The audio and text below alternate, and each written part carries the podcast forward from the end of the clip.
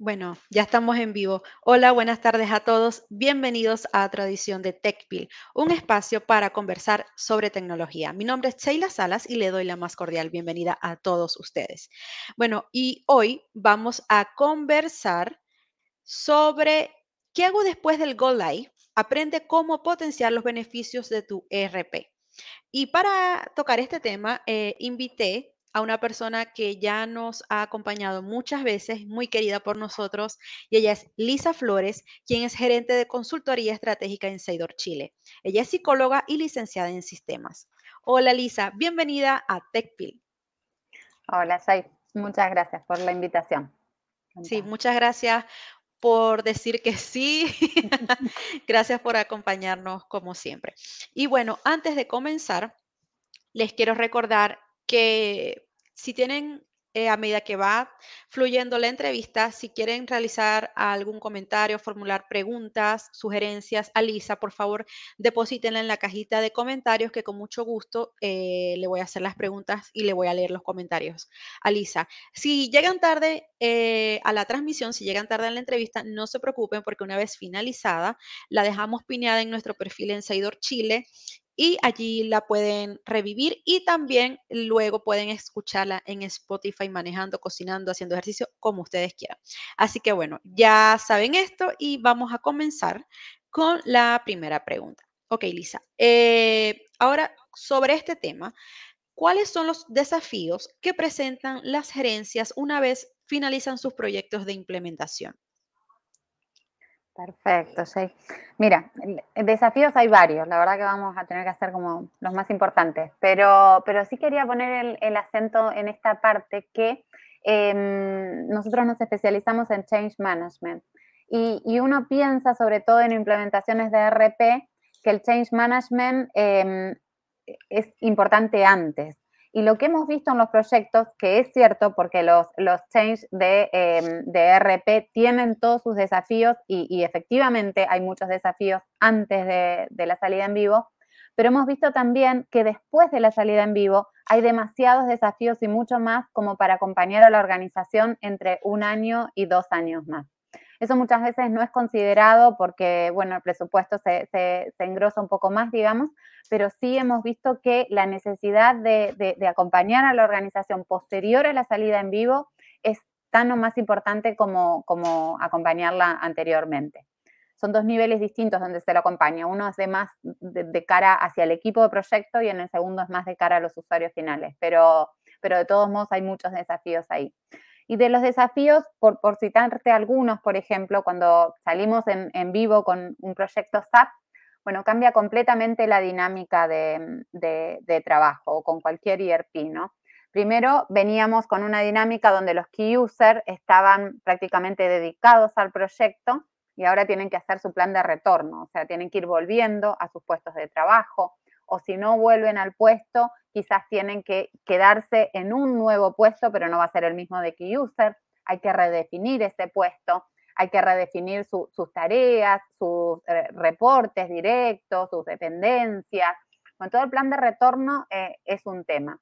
Tenemos otro tema que tiene que ver, que es súper sensible, con que mientras está el proyecto, toda la alta directiva de las organizaciones están sumamente pendientes de esto tenemos al sponsor eh, muy, muy, muy empoderado con el proyecto, tenemos a todos los directivos mirando y viendo cómo facilitar los caminos para que el proyecto avance y todo eso. Pero una vez que salimos en vivo, muchas veces todo eso se disemina, todo eso se, eh, se, difumina, digamos. Y, y ahí tenemos un problema, porque en realidad hay cambios que tienen que seguir sucediendo. Sin embargo, los stakeholders, bueno, ya como que sienten que cumplieron su tarea y en muchos casos el proyecto em, siente que termina ahí y en realidad no es así. Ahora lo vamos a, seguir conversando, ¿verdad? Después tenemos otro punto respecto a las comunicaciones, por ejemplo, que, desde gestión de cambios siempre se piensa cómo comunicar que el proyecto viene, los cambios y todo eso, pero en realidad todo lo que es la comunicación posterior, porque el proyecto, si bien sale en vivo, va a atravesar un estadio de estabilización y ese proceso de estabilización va a llevar aproximadamente un año o, un poco más quizás, y durante ese momento hay que ir comunicando que este es un proceso, que se está trabajando en esto, las mejoras que se están haciendo aún, aún más, porque uno piensa que el proyecto es, una vez que salimos en vivo, está. Sin embargo, vemos que no es así. Y, la etapa comunicacional ahí, apoyar a los líderes en, torno a toda la organización, también vemos que, es muy importante. Y otro de los puntos em, en ese sentido el, cómo están haciendo estas mejoras, acompañarlos al líder a ir comunicando esto, porque muchas veces una vez que salimos en vivo, todo pasa a ser problema de esa salida en vivo. Entonces, cualquier cosa, no sé, eh, por ejemplo, está eh, una guerra, como en estos momentos está afectando y está mm. afectando a los insumos y todos de muchas eh, industrias y, y, de muchas empresas para la producción, eso está pegando en la producción. Pero sin embargo, si salimos en vivo, es altamente probable que la culpa la tenga el IRP con el que se salió en vivo y no los otros. Esto lo vamos hablando con, con o, otros proyectos, otros se superponen en otras cosas y todo se le indilga a la salida en vivo del IRP, digamos. Entonces, ese proceso comunicacional es altamente importante eh, una vez que, salimos en vivo. Sí, y justo, no te me adelantes, otra pregunta que yo tengo aquí, em, que la voy a enganchar con el tema de la comunicación que estás señalando. Eh, ahora, ¿cómo pueden las gerencias comunicarles a sus colaboradores el valor agregado que aporta la organización la salida en vivo con SAP? Claro. Em, Mira, yo lo que creo es que em, la salida en vivo en realidad es, em, están saliendo en vivo con un world class. Entonces, mm. eso implica que eh, ellos van a tener información. estos cambios se dan en todas las organizaciones, son transversales. Entonces, e, ellos van a tener a partir de ahora información integrada, información disponible, información consistente, por ejemplo, etcétera.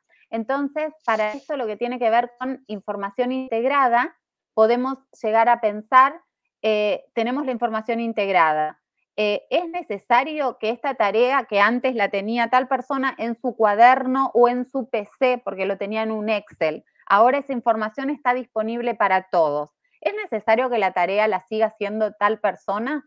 Si ahora la información la tienen y la visualizan todos y quizás hay tareas que antes hacía esa misma persona que tenía que continuar haciendo y ahora la pueden hacer otras personas, por ejemplo, o esa información em, está disponible en estos momentos eh, y antes solo estaba en el PC. Eso hace que quizás la tarea la pueda hacer en otros momentos o que lo haga más reiterativamente, digamos. Em, el hecho de que la información sea consistente, eso hace que eh, se cambie de un rol más operativo a un rol mucho más analítico, digamos.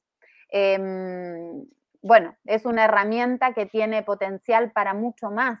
Entonces, eso tratar de aprovechar esa parte también por el hecho de que em, uno cree que, eh, que todos los cambios van a venir con la implementación de SAP, cuando en realidad quedamos con una herramienta tan potente que después cambios en determinados datos nos dan la posibilidad de repensar procesos, por ejemplo. ¿sí? Eso, eso es muy usual. La, herramienta nos disponibiliza seguir creciendo en este sentido. Y sin embargo, uno piensa que el crecimiento se da estrictamente con el proyecto.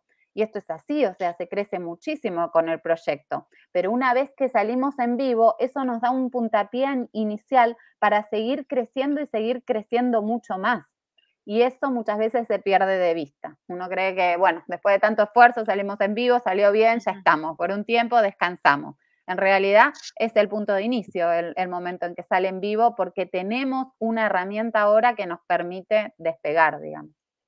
Claro, y lo que comentas va muy eh, de la mano con el tema de la definición de roles, de, de que se tenga como que el plan listo y que cada uno conozca la tarea que va a realizar, porque obviamente implementar SAP implica un gran, un alto costo, una, una apuesta eh, al desarrollo de la empresa, pero no solamente de la empresa, también eh, con, con, el equipo de trabajo, con sus colaboradores. Y ahora conociendo esto eh, y también tomando en cuenta los cambios que enfrentará la empresa, ¿es necesario ejecutar un plan de gestión del cambio paralelo al proyecto de implementación de SAP?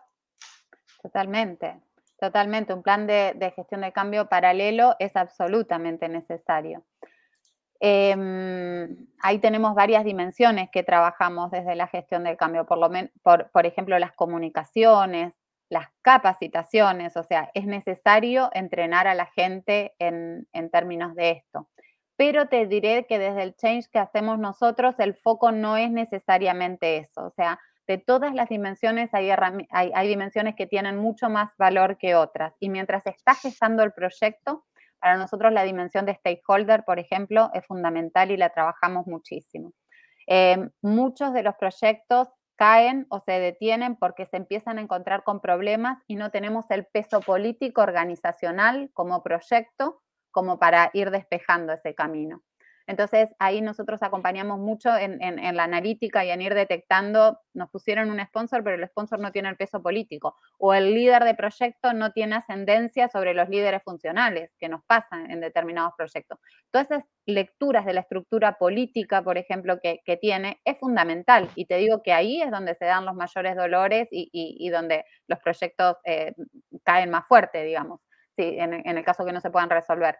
Entonces, toda la, parte de stakeholder, pero desde el manejo político para esto eh, es fundamental. Em, otra de las cosas que trabajamos mucho, lo que tiene que ver con eh, coaching el, coaching, nosotros tenemos la oportunidad de ir acompañando los proyectos semanalmente en las reuniones de proyectos, o sea, no solo tenemos reuniones de change donde avanzamos en iniciativas como comunicaciones, agentes de cambio todo eso, sino en, las reuniones específicamente y el coaching que vamos viendo ahí de cara al líder de proyecto, de cara del líder de proyecto nuestro, del cliente, etcétera, es fundamental porque ahí se dan temas de relaciones, se dan temas de cómo gestionan los temas, los importantes, los urgentes, se van dando temas de, dinámica, de metodología, que la posibilidad de ser change a nosotros nos da un plus porque en ese momento, en esas reuniones, nosotros estamos como mirando la, dinámica, digamos. Y yo creo que ese lugar nos beneficia mucho porque nos permite ver las interacciones, nos permite ver eh, muchas más cosas que quien está liderando la reunión o quien está actuando y teniendo que responder en el momento no puede ver. Nosotros vemos como la película de afuera y eso nos permite dar feedback eh, bastante como eh, robustos y que, que muchas veces sorprende tanto al líder y, de, uno y de, otro lado, porque claro, ellos están en medio de la reunión y están por ahí, pierden la big picture, que es lo que nosotros tenemos desde ahí. Así que si bien hay, un conjunto de intervenciones que ayudan para nosotros todo lo que tiene que ver con esto, con el coaching, con el feedback y todo lo que tiene que ver con, el manejo político, stakeholder y todo eso es como lo, más importante. Sí. Eh, bueno, ahora todos los que nos están sintonizando, recuerden que cualquier pregunta, duda, sugerencia, comentario que quieran realizar a Lisa, por favor, escríbanla en la cajita de comentarios y con gusto las voy a formular. Ahora, ya que tenemos toda esta información, Lisa, te pregunto, ¿cómo pueden estos clientes, después del Go Live, potenciar los beneficios del ERP implementado? Del ERP. Bueno, los beneficios en realidad em, son muchísimos. Yo digo que, em, que este, este tipo de implementaciones, mira, se habla mucho de transformación digital, muchísimo.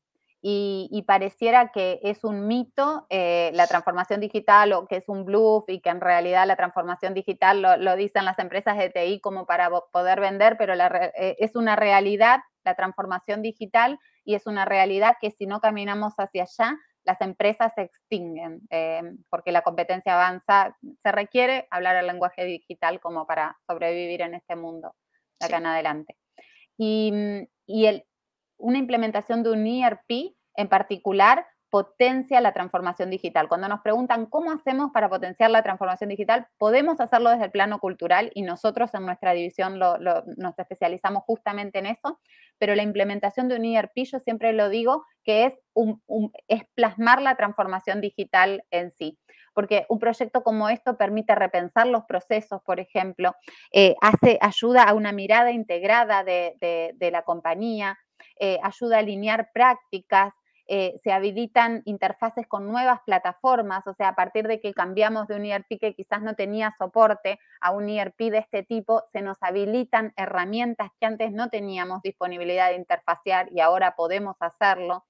Em, nuestros usuarios pasan a estar capacitados en una herramienta World Class. Entonces, esto realmente trabaja dimensiones como competencias, procesos, herramientas tecnológicas, todo lo que tiene que ver con em, habilidades, etcétera. O sea, todo lo que tiene que ver con los componentes de una empresa se van tocando a través de la transformación de un ERP. Por eso, eh, el trabajar estas dimensiones, todas estas dimensiones, no es solo antes, sino tiene que ser posterior también a la salida en vivo, si no estamos haciendo probablemente una gran inversión y no le estamos sacando todo el, todo el provecho que pudiéramos hacer. Sí, es muy importante lo que comentas y yo creo que considero que al momento de escoger el partner tecnológico, cuando el cliente comience esa búsqueda de, ese partner que, bien pueda acompañarlo en el proceso de implementación, eh, el ofrecimiento que le haga del ERP, eh, las herramientas, los beneficios y todo eso, no solamente acompañarlo en la primera fase, sino el después el después que implementaste. Ahora, ¿qué pasa? Eh, y no todos los partners hacen eso. Y conociendo eh, las necesidades de los clientes, eh, ahí viene la última pregunta, que, más bien es preguntarte que por favor nos comentes sobre el nuevo servicio Post Go Live de Seidor Chile que está ofreciendo a sus clientes, que es un acompañamiento que eh, el acompañamiento del día después, ya implementamos, ya salimos en vivo. Ahora, mm, ¿cómo, cómo seguimos aprovechando al máximo esta, esta herramienta? Ahí sí te dejo, Lisa, por favor, coméntanos de qué se trata. Perfecto, perfecto. Bueno, em, en verdad eh, ahí nos sentamos con el cliente, si no veníamos trabajando desde antes, nos sentamos con el cliente para ver en qué etapa está nosotros hemos visto que em, al principio hay una etapa de estabilización y posterior a eso le llamamos una etapa de explotación, que esto lo, definimos eh, nosotros, digamos. Em, al principio el foco está en eh, controlar los incidentes y tratar de, identificar eh, RCA, análisis de causa raíz, digamos, como para que los incidentes no se repitan. Entonces, ahí el foco está como en lo urgente, digamos, durante ese primer periodo de estabilización que ah, varía de, una compañía a otra. Em, y el segundo periodo es el de explotación, digamos, que ahí es donde le sacamos el mayor provecho porque ya tenemos un sistema estable que nos permite repensar, seguir repensando los procesos, porque lo pensamos, los repensamos mucho en, la implementación, en el proyecto de implementación, pero ahora podemos repensarlos más todavía, eh, y conforme al tipo de etapa donde estamos, las herramientas que vamos utilizando, pero hay mucho de lo que tiene que ver con comunicaciones, como, como decía hoy, cómo ir comunicando este periodo de estabilización o este periodo de, de potenciamiento. Ahí trabajamos mucho, es el momento de trabajar la capacitación, pero más eh, en vivo, porque eh, la capacitación de SAP tiene unas características y es que em, antes de salir en vivo, eh, yo se lo explico y ellos pueden usarlo al sistema, pero no es lo mismo que usarlo mientras están en el día a día, o sea, en una instancia de capacitación es un tipo de laboratorio, digamos. En cambio, cuando están en el día a día, se encuentran con los reales desafíos, mm. casos que no, no, se les ocurrieron en la etapa de, de capacitación, etcétera. Entonces ahí viene la prueba de fuego a la capacitación. Y ahí es absolutamente importante seguir reforzando la capacitación. O sea, una capacitación que se reduce hasta la salida en vivo, seguramente se va a quedar corta y los usuarios van a quedar con, menos, un nivel menor de lo, que necesitaba. Y fundamentalmente lo que tiene que ver con la adopción también tenemos que trabajar en ese momento. Eh, la adopción de cambiamos el proceso y pareciera que lo parametrizamos en la herramienta y con eso está. Pero cambiar el proceso implica cambiar roles. Al cambiar roles, las personas que lo tienen que hacer, hay brechas de conocimiento que tenemos que desarrollar en estas personas. Eh, implica cambiar responsabilidades, quizás cambiar dependencias eh, de, reporte, eh, etcétera. Entonces, todo lo que tiene que ver con adopción de nuevos procesos también está ahí y fundamentalmente seguir trabajando este chip eh, de, gestión del cambio, porque ahora ya estamos con otra plataforma y pensar que esto es y que no podemos seguir repensando nuestros procesos es una inercia que sigue costando cambiarla, digamos. Entonces hay que seguir trabajando en ese sentido, tanto con los colaboradores, sobre todo con, las jefaturas, en poder mostrarles que eh, eh, este es el punto de partida y que tenemos que seguir hacia allá, tenemos que seguir cambiando hacia allá. Así que bueno, como sintetizando un poco, tenemos varias dimensiones para trabajar, depende de la etapa en la que está el cliente como para trabajarla y también tratamos de hacer servicios que eh, conversando todas las dificultades conforme a la etapa y las dimensiones que podríamos trabajar, vamos con el cliente diciendo que seleccionando cuál de, esas dimensiones querría. Quiero que manejes más comunicaciones, quiero que manejen más, me apoyen más en las capacitaciones, quiero que me apoyen más en la adopción, quiero que me apoyen más en el desarrollo de una postura analítica en mis usuarios, que tan operativa, porque justamente eh, eh, herramientas como SAP ayudan a eso, el rol deja de ser menos operativo y pasa a ser mucho más analítico.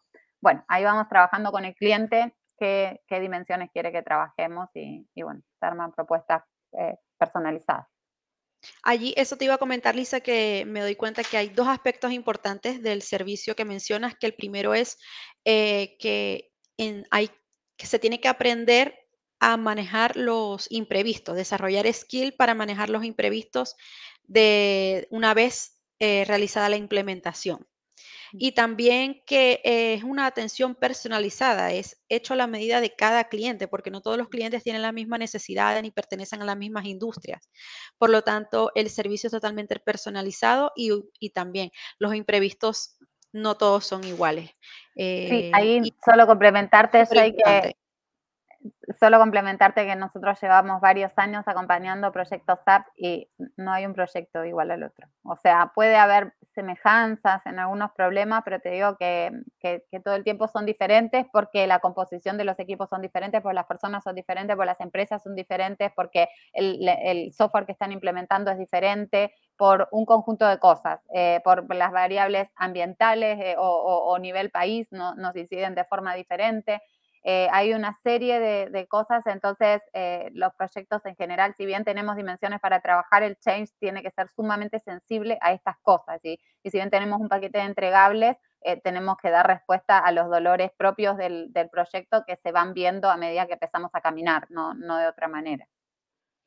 Sí, excelente, Lisa. Bueno, ya con esto terminamos la ronda de preguntas, así que solamente queda agradecerte una vez más, Lisa, por acompañarnos el día de hoy y conocer sobre este tema, conocer más sobre el Post Go Live y la importancia que tiene eh, el acompañar al cliente, no solamente en la primera fase, que es la implementación, sino en el después sino y seguirlo acompañando en todo momento para seguir atendiendo las necesidades, esos imprevistos que presenten.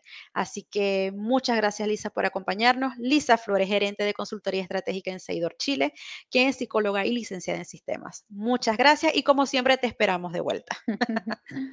gracias, Shai, muchísimas gracias.